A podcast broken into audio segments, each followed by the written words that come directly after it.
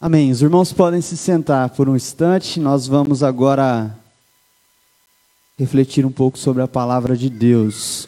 Você que nos visita mais uma vez, seja muito bem-vindo. Sinta-se à vontade aqui no nosso meio.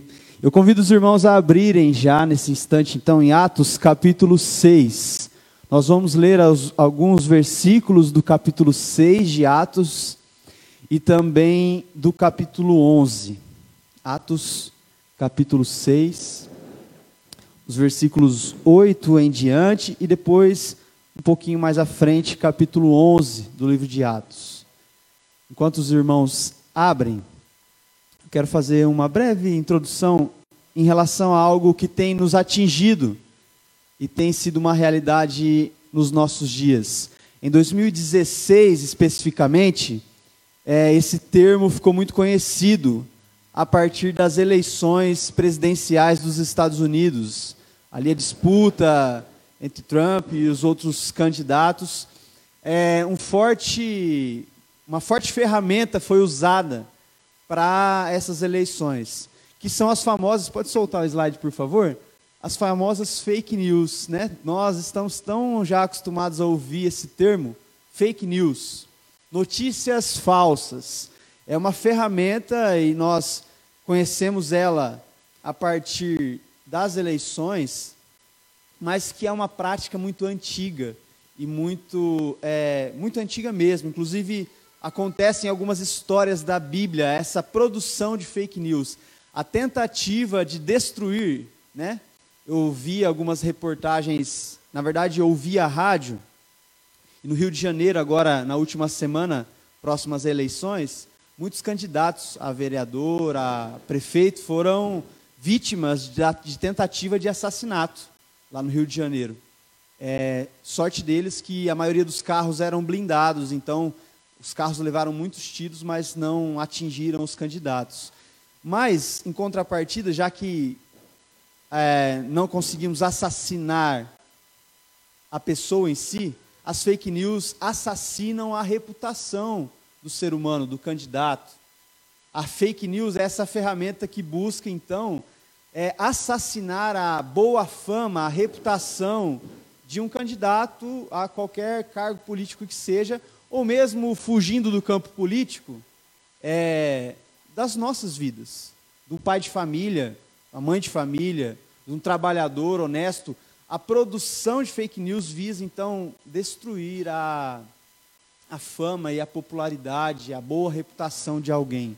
Essa ferramenta foi muito usada em 2016 nas eleições presidenciais, mas também no Brasil em 2018 nós vimos isso acontecendo e agora já se torna uma prática é, tão forte no nosso contexto social que existem já órgãos que analisam notícias para verificar se elas são falsas, se elas são verdadeiras. E nós muitas vezes recebemos coisas no WhatsApp e vamos encaminhando, encaminhando, encaminhando, nem sabemos se aquilo é uma notícia verdadeira e uma notícia falsa. E só para te provocar um pouquinho em relação a isso, eu trouxe algumas notícias, algumas imagens. Pode colocar a primeira. Para você analisar e ver se essa notícia você acha que é verdadeira ou se ela é falsa. Profissionais da saúde foram agredidos durante uma manifestação em frente à Praça dos Três Poderes. Os irmãos acham que essa notícia é verdadeira ou falsa? Verdadeira, né, João? Me ajuda aí, João. Verdadeira essa notícia. Parece absurdo, mas ela é verdadeira. Profissionais da saúde protestando em relação a toda a tratativa da pandemia. É, e ali alguns radicais agrediram fisicamente é, profissionais da saúde. Pode colocar a segunda. Urina de vaca é eficiente contra o Covid-19. Você acha que essa notícia é verdadeira ou falsa? Falsa, pois é. O médico falando que é verdadeira aí complica. Mas é falsa essa notícia. Só que, por incrível que pareça, grupos na Índia se reuniram para tomar urina de vaca, porque receberam essa notícia e acreditaram nela. Porque receberam no WhatsApp, nos grupos, e falaram: encontramos a solução. Afinal, a vaca é um animal sagrado na Índia, né? Então, eles acreditaram nessa notícia e foram lá se reunirem e tomaram urina de vaca. Não foram curados do coronavírus, né? Próxima notícia. infravermelho dos termômetros pode causar danos no cérebro. Essa notícia é verdadeira ou falsa? Aí, profissionais da saúde nos dizendo que é falsa. E a gente agora viu aqui presencialmente, vivenciamos isso, ah, os estabelecimentos mudando a forma de medir, né, aferir a nossa temperatura, porque acreditaram nessa notícia. Porque essa notícia foi tão disseminada, assim, de forma tão contundente, que as pessoas acreditaram. Mas é uma notícia falsa. E a última. Na Índia, macacos roubaram amostras de sangue contaminadas pelo Covid. Verdadeira ou falsa? Parece falsa, né? Mas é verdadeira. Alguns profissionais estavam ali no, na logística entre um hospital um laboratório e os macaquinhos foram lá e pegaram amostras de sangue com o vírus, né? Então, assim, eu só quero que nós é, possamos refletir a respeito de coisas que talvez, muitas delas parecem mentira, mas são verdades, e outras são um absurdo, são mentiras e nós compartilhamos, são notícias falsas e nós compartilhamos. E o texto que nós vamos ler, esse primeiro, se trata da ocorrência de uma fake news contra um servo de Deus, contra um homem de Deus. Atos capítulo 6, versículo de número 8 até o número 15. E depois nós vamos lá para o capítulo 11. O texto diz assim: Estevão, cheio de graça e poder, fazia prodígios e grandes sinais entre o povo. Levantaram-se, porém, alguns dos que eram da sinagoga chamada dos libertos, dos sirineus, dos alexandrinos e dos da Cilícia e Ásia, e discutiam com Estevão, e não podiam resistir à sabedoria e ao espírito pelo qual ele falava. Então, subornaram homens que dissessem: Temos ouvido este homem proferir blasfêmias contra Moisés e contra Deus. Aqui é a primeira fake news da era cristã. É, então subornaram homens, versículo de número 11 diz: para dizerem: Temos ouvido este homem proferir blasfêmias contra Moisés e contra Deus. Versículo 12: Sublevaram o povo, os anciões, os anciãos e os escribas, e, investindo, o arrebataram, levando-o ao sinédrio. Apresentaram testemunhas falsas, que depuseram: Este homem não cessa de falar contra o lugar santo e contra a lei. Porque o temos ouvido dizer que esse Jesus, o Nazareno, destruirá esse lugar e mudará os costumes que Moisés nos deu. Todos os que estavam no sinédrio, fitando os olhos em Estevão, viram o seu rosto como se fosse o rosto de anjo. Agora no capítulo 11, algumas folhas para frente. Acontece aqui agora a disseminação de uma notícia verdadeira, não mais uma notícia falsa capítulo 11, versículo 19. O texto nos diz: Então, os que foram dispersos por causa da tribulação que sobreveio a Estevão se espalharam até a Fenícia, Chipre e Antioquia, não anunciando a ninguém a palavra, senão somente aos judeus. Alguns deles, porém, que eram de Chipre, e de Cirene, e que foram até Antioquia, falavam também aos gregos, anunciando-lhes o evangelho do Senhor Jesus. A mão do Senhor estava com eles, e muitos, crendo, se converteram ao Senhor. A notícia a respeito deles chegou aos ouvidos da igreja que estava em Jerusalém, e enviaram Barnabé até Antioquia. Tendo ele chegado e vendo a graça de Deus, alegrou-se e exortava a todos que, com firmeza de coração, permanecessem no Senhor.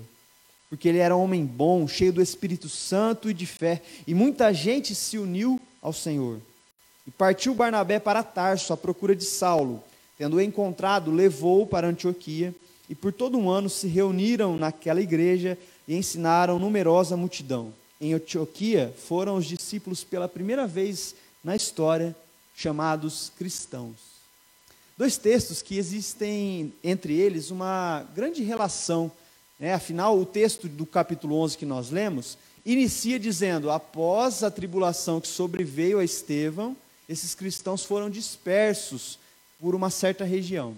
Mas eu quero refletir sobre a vida de dois homens, um deles que foi alvo de fake news, notícias falsas, e outro, que é Barnabé, que recebeu uma notícia verdadeira. Recebeu uma notícia verdadeira. Quem foi Estevão? Estevão, Luiz, foi o primeiro diácono da história. Diante daquela confusão é, sobre as viúvas de fala grega que estavam deixando de ser atendidas, os apóstolos falam: ó, então escolham entre vocês sete homens bons, homens sábios, cheios de fé, para que cuidem dessas viúvas, porque nós precisamos nos dedicar a ministrar a palavra. E aí Estevão é um desses sete que foram escolhidos. Mas o texto de Atos nos dá um foco, uma ênfase em Estevão, porque esse homem foi acusado, foi alvo de uma notícia falsa. Levantaram-se testemunhas falsas para dizer que Estevão, na verdade, blasfemava contra Moisés, contra toda a tradição judaica e também contra Deus. Mas o texto diz que Estevão era um homem cheio de fé, um homem cheio do Espírito Santo. E quando confrontado pelos religiosos, manteve a sua postura firme de alguém que acreditava em Jesus Cristo. E ele faz um lindo sermão, talvez ali um dos mais bonitos sermões da, do Novo Testamento. Ele vai defendendo desde Abraão, ele passa por Davi, ele passa pelos profetas, e vai dizendo que toda a escritura judaica apontava para Jesus Cristo. E ele faz uma acusação dura contra os religiosos. Ele diz assim: Vocês religiosos, vocês são um povo obstinado de coração e de ouvido. Vocês fazem como os seus antepassados, vocês resistem ao Espírito Santo. Quando ele falou isso, a situação ficou um pouco ruim para ele. Os religiosos radicais levaram ele para fora da cidade e apedrejaram ele até a morte. Enquanto ele estava sendo apedrejado, ele olha para esse povo e diz: Senhor, não impute sobre eles esse pecado. Eu entrego o meu espírito. Uma cena que, ao mesmo tempo, deve ser muito cruel. Eu nunca vi alguém sendo apedrejado em praça pública, mas eu imagino o terror que deve ser essa cena. Mas, ao mesmo tempo, uma cena maravilhosa de um servo de Deus resistindo ao martírio e dizendo: Senhor, eu entrego a Ti o meu espírito, eu creio em Jesus, estou sendo salvo nesse momento, estou testemunhando a respeito da Sua morte, da Sua ressurreição. Estevão foi esse homem, diácono, servo de Deus, homem sábio. E as virtudes que o texto destaca a respeito de Estevão são essas: homem cheio do Espírito Santo, cheio de fé, homem sábio, e esse texto se assemelha então ao capítulo 11 que nós lemos, porque também aquele texto fala sobre Barnabé, outro homem, servo de Deus, que também tem as mesmas características que Estevão, homem cheio de fé, homem sábio, homem generoso. Barnabé, sabe quem foi Barnabé? Foi aquele homem que, quando o apóstolo Paulo se converteu ao cristianismo, viu Jesus face a face, ouviu Jesus, ele se converteu e voltou para Jerusalém, e os apóstolos ficaram com medo. Falaram, gente, mas espera aí, vocês estão trazendo esse homem para cá? Até ontem ele estava arrastando as pessoas pelo cabelo, os cristãos, levando para fora das suas casas e matando. Esse cara é um lunático. Ele vai matar todos os cristãos aqui. Aí Barnabé levanta e defende Paulo. Eu vi esse homem pregando. Eu vi esse homem é, anunciando o evangelho. Ele se converteu, ele mudou. Ele não é mais aquele agressor, aquele assassino. Cristo, o Espírito Santo fez uma obra na vida dele. Barnabé é o defensor de Paulo nessa situação e se torna grande amigo de Paulo, viaja com Paulo. E nesse texto que nós lemos, ele se encontra com Paulo mais uma vez para que eles possam pregar e anunciar, ensinar o evangelho em Antioquia. Veja bem, eu falei de dois homens, Estevão e Barnabé. Homens cheios de fé, cheios do Espírito Santo, homens sábios, homens que foram usados por Deus para a propagação do Evangelho. Mas algo que pouco nos chama a atenção nesse texto, no capítulo 11 especificamente, é que o texto diz assim: os cristãos que foram dispersos depois da perseguição que sobreveio a Estevão, se espalharam pela região da Fenícia, em Chipre, em algumas cidades, para o norte de Jerusalém. Chipre, uma ilha um pouco ao lado de Jerusalém. Esses homens fugiram com medo daqueles homens que apedrejaram Estevão. Nós seremos o próximo, os próximos, eles pensaram. Homens e mulheres cristãos, judeus que se converteram ao cristianismo. Eles fogem. Mas eles não fogem e se tornam medrosos. Eles continuam anunciando. O texto diz que existe um grupo aqui que anuncia somente para judeus, só para aqueles que são da descendência judaica, eles anunciam o evangelho. Mas o texto diz que existe um outro grupo que anuncia também aos gregos, aos gentios, às pessoas que não eram da religião judaica. E esse povo que decidiu de forma ousada anunciar o evangelho para aqueles que não eram judeus, para os gregos, tiveram aí grande participação, talvez a mais relevante participação no, na fundação da igreja cristã. Nós estamos aqui hoje por conta da ousadia desses irmãos, homens e mulheres, que anunciaram o evangelho. Nós nunca saberemos os nomes desses homens, dessas mulheres, anônimos. O texto diz: os cristãos que foram dispersos. Não, não é Estevão, não é Barnabé, não é Paulo, anônimos, trabalhadores, gente que trabalhava no comércio, gente que trabalhava é, na servidoria pública, gente que trabalhava é, com contabilidade, gente que trabalhava com fazendas, gente que trabalhava com medicina, gente normal, gente comum, gente como nós, que trabalhamos nas empresas de Arapongas, que servimos a Deus no nosso trabalho, que estudamos, que nos relacionamos, gente como nós. Essas pessoas anônimas, comuns, certamente também cheias do Espírito Santo, cheias de fé, anunciaram o Evangelho no seu dia a dia. E nós, muitas vezes, enfatizamos Estevão, Paulo, Barnabé, homens que têm um nome pesado para a história do cristianismo, mas nós esquecemos dessas pessoas comuns. E Antioquia é uma cidade extremamente difícil de pensarmos que ali o cristianismo surgiu como uma religião forte e relevante na sociedade. Porque Antioquia era a terceira cidade mais importante, maior do Império Romano. Roma primeiro, Alexandria e a terceira cidade Antioquia. Era uma cidade gigantesca, muito grande uma cidade como nós conhecemos hoje, cosmopolita, ou seja, uma cidade com muitas culturas, muitas religiões, muita gente de, povos diferentes que se reuniam em Antioquia. Antioquia é um lugar bom para trabalhar, para fazer os seus negócios, para ter a sua vida, uma cidade grande. Mas uma cidade totalmente resistente ao Evangelho de Jesus. Para os irmãos terem uma ideia, existia no meio da cidade um templo em adoração à ninfa Daphne. Quem lembra de, das, das aulas de mitologia grega aí? É, Apolo, Deus Apolo e Daphne. Apolo, numa provocação que ele faz a Eros, a, o Cupido, o Cupido mira nele uma flecha de ouro que representa ali o amor, e ele então se apaixona por uma ninfa chamada Daphne.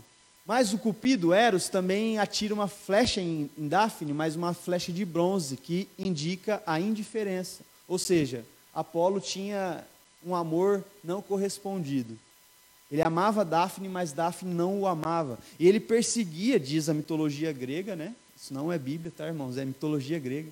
É, Apolo perseguia Daphne e Daphne sendo indiferente, sendo indiferente com Apolo, e ela se cansa dessa perseguição de Apolo, e ela pede então para o seu pai: Pai, transforma o meu corpo em alguma outra coisa, porque o meu corpo é atraente e Apolo não desiste de mim. Me transforma então em uma planta de louro, um loureiro. E aí Daphne tem o seu corpo transformado em um loureiro. É daí que vem, os irmãos talvez se lembrem daquelas imagens medievais, antigas, que os imperadores usam uma coroa de louro né, na cabeça, por conta dessa história da mitologia, porque Apolo então pegou as folhas do loureiro que era Daphne e colocou na sua cabeça, e passou essa tradição aí para os imperadores, segundo a mitologia. Dentro dessa cidade existia um templo, Antioquia. Existia um templo em adoração a Daphne. E essa adoração era algo extremamente estranho. Nós nos é, surpreendemos e ficamos impactados com a crise moral que nós vivemos hoje no nosso país e no mundo, mas preste atenção nessa adoração que acontecia dentro desse templo. Homens iam para esse templo e ali existiam as sacerdotisas, as prostitutas cultuais no templo, e eles na praça da igreja, do templo, né, em volta da igreja existia um jardim muito grande de loureiros, né, em adoração à ninfa Daphne. E aí, lá no lado de fora, homens perseguiam as prostitutas cultuais, simulando a perseguição de Apolo e Daphne. Só que, de forma diferente da mitologia, esses homens então conseguiam alcançar essas mulheres e tinham relação sexual ali, na praça do templo.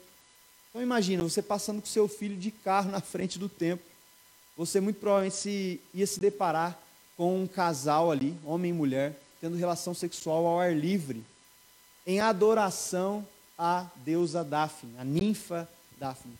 Essa era a cidade de Antioquia, essa era uma das práticas existentes ali em Antioquia. O que eu quero dizer com isso? Que Antioquia era aquela cidade que os apóstolos talvez olhavam e falavam: ali vai ser pedreira. Quando a gente for para lá, nós vamos ter que selecionar aqui os melhores Pedro, Paulo, se possível, orar para que Jesus venha de novo aqui para a gente ir lá, porque lá vai ser difícil. Lá vai ser difícil o evangelho crescer, o, o evangelho frutificar. Antioquia era uma espécie de Nínive. Lembra do, do profeta Jonas?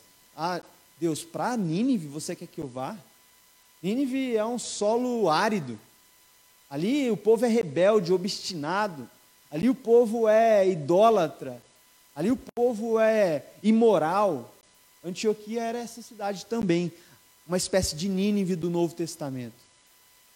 Os apóstolos olhavam para aquela cidade e falavam e pensavam: ali vai ser difícil, ali vai ser complicado, ali precisamos dos melhores, do nosso time de elite de pregação do Evangelho. Mas Deus nos surpreende e, a partir da perseguição de Estevão, homens e mulheres comuns anônimos vão para essa cidade, começam a pregar o evangelho. E ali surge a primeira igreja formal, formalizada, é, igreja formada por gentios, por gregos, por homens e mulheres que não eram judeus. Que nem imaginavam, não pensavam sobre essa ideia de um Deus, muito menos de um Deus que morre, um Deus que ressuscita. Mas ali, a partir da vida de homens e mulheres comuns, o cristianismo frutifica. O cristianismo chega, então, na África, no norte da África, na Europa, e vai se espalhando, e vai se espalhando. A Antioquia se torna uma espécie de igreja que envia vários missionários para outras regiões, e o evangelho vai sendo propagado e anunciado. Eu quero simplesmente destacar algumas coisas diante de toda essa contextualização e esses textos que nós lemos. A primeira delas, é que talvez eu e você, nós conheçamos uma Antioquia, um lugar árido, um lugar que nós pensamos ali, aquela pessoa. Eu conversava semana passada com um amigo, líder em uma igreja em outra cidade, e um testemunho que ele me deu muito interessante. Ele disse: Esse nosso amigo, que hoje frequenta a nossa igreja e é um servo de Deus, quando eu cheguei aqui na cidade, ele era a última pessoa que eu imaginava que um dia se converteria ao Evangelho. Falava, gente, vai se converter a cidade inteira, mas esse não vai. Vai ficar só ele, só ele não vai se converter ao cristianismo. E hoje, esse rapaz é líder de louvor na igreja. Conver se converteu, entendeu o Evangelho. Mas todos nós conhecemos talvez aquela pessoa que nós sentimos que talvez seja uma Antioquia na nossa vida lugar desafiador, coração é, endurecido, vida desregrada e imoral, vida que não leva em consideração a possibilidade de servir a Deus, que não leva em consideração a possibilidade de entregar a sua vida a Jesus. Talvez também o nosso coração seja uma Antioquia. Talvez você está aqui nessa noite e o seu coração é uma Antioquia, lugar idólatra, lugar árido, lugar cheio de mazelas e, e vícios e que talvez você mesmo, se autoanalisando, pense: será que um dia eu vou conseguir ser um homem, uma mulher cheio de fé e cheio do Espírito Santo, como Estevão, como Barnabé? Será que um dia o meu coração endurecido vai ser moldado, será transformado pelo Espírito Santo? Testemunho da mensagem que nós lemos, do texto que nós lemos, nos mostra que sim, que corações endurecidos, terrenos áridos podem ser transformados, que as Antioquias podem se tornar uma, um lugar de propagação do Evangelho, que as Antioquias podem se tornar um lugar não mais idólatra, não mais gentil, mas agora convertido ao Espírito Santo, transformado, lugar que se torna habitação do Espírito Santo. E a outra coisa que eu quero destacar é que, como eu disse, nós muitas vezes damos muita ênfase e prestamos muita atenção em homens e mulheres com grandes nomes na Bíblia, que recebem talvez até um nome de um livro da Bíblia. Nós prestamos muita atenção nesses homens e imaginamos, nós nunca seremos como esses homens. Nós nunca faremos tantas coisas como esses homens e essas mulheres fizeram. Mas esse texto nos mostra e destaca para nós que homens e mulheres comuns, como nós, são usados para a propagação do reino de Deus, para o avanço do reino de Deus. E eu quero te dizer então, em nome de Jesus, que você, no seu trabalho, na sua escola, na sua faculdade, nos seus relacionamentos, na sua forma de conversar. Ah, Robson, pastor, eu não sei como falar a respeito de Jesus. Muitos desses homens e dessas mulheres talvez estavam ainda com medo, mas o texto diz: a mão do Senhor estava com eles, e eles iam anunciando e as pessoas iam se unindo ao Senhor, se unindo ao Evangelho. Na nossa simplicidade, na nossa falta de capacidade, na nossa simplicidade do dia a dia, na nossa rotina, nos nossos relacionamentos básicos e comuns, como todo mundo que acorda cedo, trabalha, que estuda, que se dedica a viver em Araponga, cidade pequena. Nós podemos ser usados para o avanço do reino de Deus. Nós, nos nossos relacionamentos, precisamos ter a ousadia desses irmãos simples, comuns, em anunciar o reino de Deus, não só entre nós, porque é muito fácil falar de Deus entre os irmãos da igreja, né? É até gostoso quando a gente se reúne para ler a Bíblia, para estudar, para falar o que Deus fez na nossa vida. Mas o grande desafio está em testemunharmos para aqueles que não estão aqui dentro para essas cadeiras vazias. Testemunhar o amor de Deus, testemunhar o que Jesus fez em nossa vida. E nós, às vezes, ficamos pensando em como fazer, em como falar, em estratégias para fazer e para falar, mas o Evangelho cresce na simplicidade da vida. Eu li um livro e recomendo para aqueles irmãos que gostam de é, estudar história da igreja, história de igrejas especificamente também, um livro que chama Compre Cadeira. Compre Cadeira. Esse livro me impactou muito porque é a história de um pastor batista. Ele diz que quando ele assumiu a igreja em São Paulo, uma igreja batista importante em São Paulo hoje, ele foi chamado numa primeira reunião do conselho e o conselho questionou, pastor, qual que é a sua estratégia? O que o senhor vai fazer aqui na igreja para que a igreja cresça? O que o senhor vai fazer aqui para que a gente tenha mais membros? E não só para que a gente tenha mais membros, mas para que a gente consiga anunciar o evangelho por São Paulo toda. Qual é o seu planejamento estratégico? Quais são as suas estratégias? E ele olhou para os irmãos e falou para eles assim: Irmãos, compra cadeira. Quantas cadeiras a gente tem? A gente tem 30. Quantos membros a gente tem? 30. Então compra mais 20 cadeiras. Aí os irmãos, o conselho não entendeu muito. Amém, vamos comprar cadeira. O pastor está falando que essa é a estratégia dele, comprou cadeira. Aí na próxima reunião do conselho, pastor, amém, preenchemos as 20 cadeiras. Temos 50 membros. Agora, e a estratégia para a gente poder fazer a igreja crescer mais? Estamos animados, estamos animados, vai dar certo. Ele falou: compra a cadeira, compra mais cadeira. Tem 50? Compra mais 30, compra mais 20. Aí, depois de três, quatro reuniões que ele sempre falava isso, compra cadeira, compra cadeira, é, ele foi questionado, mas pastor, assim, o senhor não vai trazer para nós um planejamento estratégico, uma planilha, alvos a serem alcançados, metas? Falou, irmãos, não. O que a gente precisa fazer é não atrapalhar o que Deus está fazendo. Se a igreja, se nós cristãos, não atrapalharmos o que Jesus está fazendo, o que o Espírito Santo está fazendo, já estamos fazendo muito. Deus está agindo, Deus está convertendo Antioquias. Deus está, nós servimos a um Deus vivo, que está vivo e que está atuando no nosso meio.